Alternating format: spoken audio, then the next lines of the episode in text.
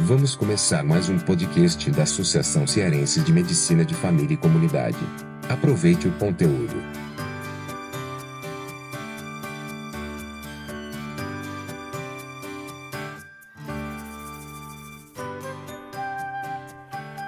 Olá, senhoras e senhores, aqui é Alan Denizar, médico de família e comunidade, diretor da Associação Cearense de Medicina de Família e Comunidade, de novo com vocês com a série Palavras de Cuidado. Da vez passada a gente falou a respeito de, você se lembra? Singularidade. Aquilo que nem é universal nem é particular, mas é o particular do particular. Aquilo que singulariza uma pessoa e toda pessoa é um indivíduo singular, porque tem a propriedade de coisas que são só dela e não de outras pessoas. Pois hoje a gente vai falar exatamente disso, pessoa. E a gente vai falar disso porque Vira e mexe, se você ler artigos de medicina de família, se você for atrás da Sociedade Brasileira de Medicina de Família, se você for no congresso, você vai encontrar espaços falando sobre a medicina centrada na pessoa. Um livro até que a Sociedade Brasileira de Medicina de Família publicou, traduzindo, foi o Medicina Centrada na Pessoa, transformando o método clínico da Moira Stewart e vários colaboradores, né? que já está na sua segunda edição. Então, Antes disso, eu queria falar a respeito do contrário do que nós consideramos a medicina centrada na pessoa. A medicina centrada na pessoa tem um grande inimigo. Né? Eu não gosto de falar que as pessoas têm inimigos, porque acho que a gente pode cair dentro do, do, do pecado da redução, mas a bem da verdade existe sim. Existe a medicina centrada na doença. E, e é muito estranho a gente falar em doença. Os antropólogos eles nos alertaram a respeito disso, né? É, é como se nós pegássemos e construíssemos uma taxonomia que seria dividir em gênero, espécie, né?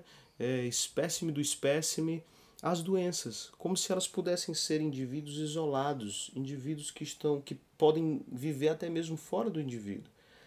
Isso poderia ser sensato e racional a gente considerar quando nós víamos a infectologia, né? Claro, uma bactéria pode viver fora do indivíduo, um vírus fora do indivíduo doente, mas não fora de uma célula. Né?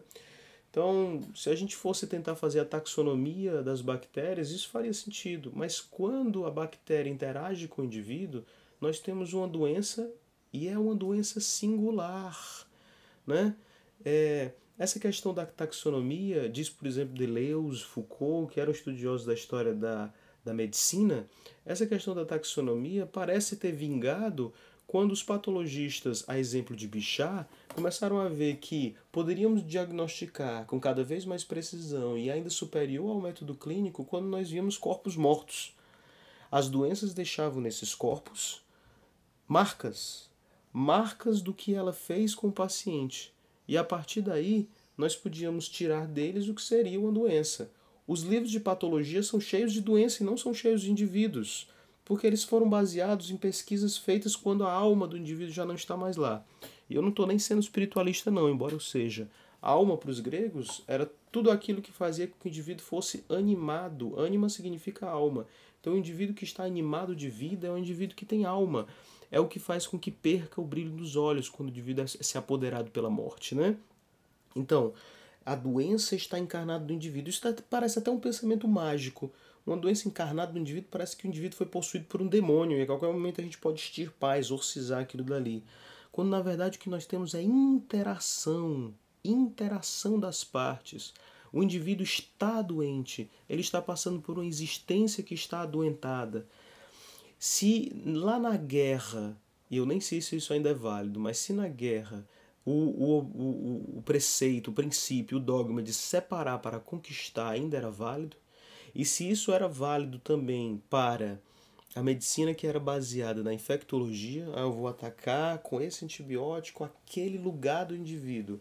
Isso não mais funciona na medicina atual. Quando a gente tem múltiplas doenças cronificadas que não estão atuando só sobre um determinado órgão, mas modificam a estrutura do indivíduo inteiro. Só para você ter uma ideia, preste atenção. Quando alguém tem uma dor e essa dor se cronifica, a vida dela muda, a família dela muda para poder assumir essa dor, o organismo dela muda, né? Às vezes o corpo dela, ele cria novo formato para assumir aquela doença que está dentro dele. Então não tem como você atuar sobre o indivíduo que tem uma doença crônica atuando simplesmente com ele isolado. Então, vamos lá. Então, o que seria a medicina centrada na pessoa, em vez da medicina centrada na doença? Eu vou citar para vocês alguns elementos que são os principais da medicina centrada na pessoa, elucidado naquele livro da Moira Stewart. O primeiro componente seria explorar a doença e a experiência da doença. A doença é muito bem abordada pelos livros de medicina, que tentam universalizar, que tentam colocar ela em abstrações, mas a experiência do doente é a experiência dele, é ele que vai nos dizer e nós temos que aprender a negociar com essa experiência. Entender a pessoa como um todo, por exemplo, não só ela dentro do, do ser, como um indivíduo, mas dentro da família e dentro de um contexto, dentro de um contexto mesmo comunitário ou mesmo global, né? As desigualdades econômicas, que é uma influência global sobre o indivíduo, provocam muito mais doenças do que quando, ela, quando elas não existem. Entender a pessoa e fazer elaborar junto com ela um plano. Então não é só fazer com que eu prescreva algo, mas a gente sentar e negociar. Incorporar também prevenção e promoção de saúde seria um componente. Intensificar o relacionamento entre pessoa e médico, e eu só posso entrar dentro desse relacionamento se eu considero todas aquelas outras noções que a gente já discutiu, singularidade e pessoa. E ser realista, pessoal. Às vezes você quer colocar todos aqueles instrumentos dentro do insuficiência cardíaca congestiva, todos aqueles, todos aqueles medicamentos que fazem duas folhas de medicamento. Ou então um paciente que acabou de ser diagnosticado com é, diabetes e vai ter até que entrar insulina porque os níveis de, de glicemia estão muito altos e o medicamento não entra dentro dessa toxicidade.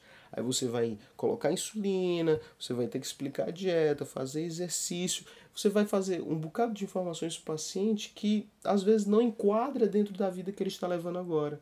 Por isso que é importante você ser realista, ter um relacionamento bom, não esquecer da longitudinalidade, incorporar prevenção e promoção de saúde, elaborar um plano terapêutico junto com o paciente, entender a pessoa dentro do seu contexto, família, indivíduo e explorar a doença e a experiência da doença.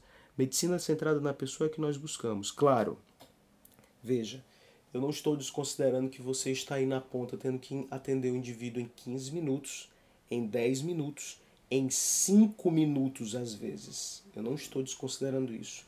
O primeiro movimento é: isso não é uma medicina de respeito. O outro movimento é: temos que cobrar dos nossos gestores a liberdade de poder alongar o nosso, a nossa conversa com uma pessoa. E o terceiro movimento é: você não é um médico que tem que resolver tudo agora, né? Temos que dar ao paciente o que ele pode precisar agora, mas não podemos esquecer que o acompanhamento é fundamental. Muito obrigado por ter ouvido mais um podcast da Associação Cearense de Medicina de Família e Comunidade. Aqui é Alan Denizar, diretor de pós-graduação dessa associação. Não se esqueça de nos curtir nos mais diversos canais e também de se associar à Sociedade Maior Brasileira de Medicina de Família e Comunidade. Muito obrigado e até a próxima. Você ouviu o podcast da Associação Cearense de Medicina de Família e Comunidade. Compartilhe esta produção entre os colegas da Atenção Primária à Saúde. Um forte abraço e até o próximo.